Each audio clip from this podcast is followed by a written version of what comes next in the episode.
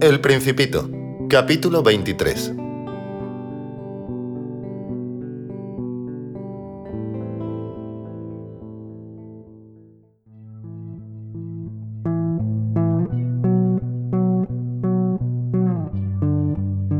Buenos días. Dijo el Principito, Buenos días. dijo el mercader.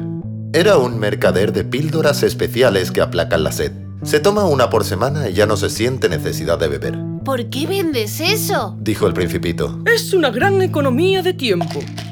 Dijo el mercader, Los expertos han hecho cálculos. Se ahorran 53 minutos por semana. ¿Y qué se hace con esos 53 minutos? Se hace lo que se quiere.